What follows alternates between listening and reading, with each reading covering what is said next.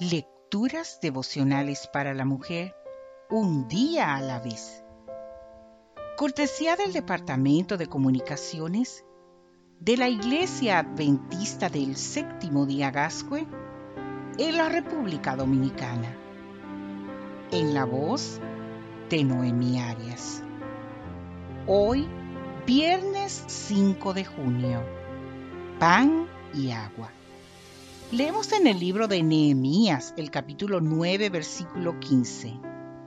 Les diste además pan del cielo para saciar su hambre y agua de la ropa, de la roca, para apagar su sed.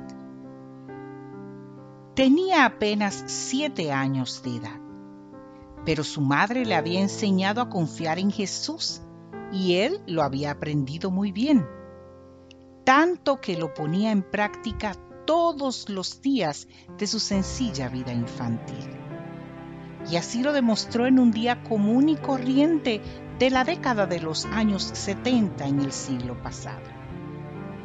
Todo estaba transcurriendo como cualquier otra jornada hasta que de pronto el agua se fue en todo el pueblo. Esto casi nunca sucedía, y menos en las primeras horas de la mañana, cuando las amas de casa realizaban sus labores domésticas y preparaban el almuerzo para sus familias. La falta del preciado líquido les impidió continuar con lo que estaban haciendo, por lo que algunas vecinas decidieron salir a las calles para comentar entre ellas lo sucedido. Fue así como el pequeño de siete años se enteró de la noticia lleno de fe en su mejor amigo Jesús, les dijo a aquellas mujeres, no se preocupen, voy a orar a Jesús y Él nos va a enviar agua. Y eso hizo. La mamá del niño y él se arrodillaron a orar. Apenas habían terminado la oración cuando se oyó un sonido de tubería. Pronto comenzó a salir agua de la llave y en tal abundancia como nunca antes habían visto. Pero solo en la casa de ellos.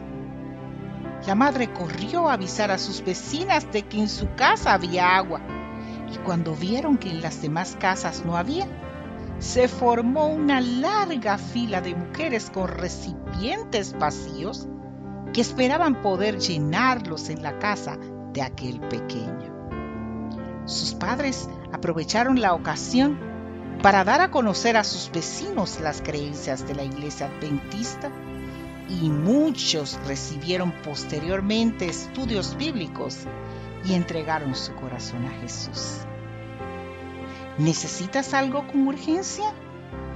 Dios es tu proveedor y Él hoy te dice en el libro de Jeremías, el capítulo 33, en el versículo 3, Clama a mí y yo te responderé y te enseñaré cosas grandes y ocultas que tú no conoces. Quizás lo que te urge a ti es mucho más complicado que agua para beber, pero la promesa se aplica igualmente para tu caso.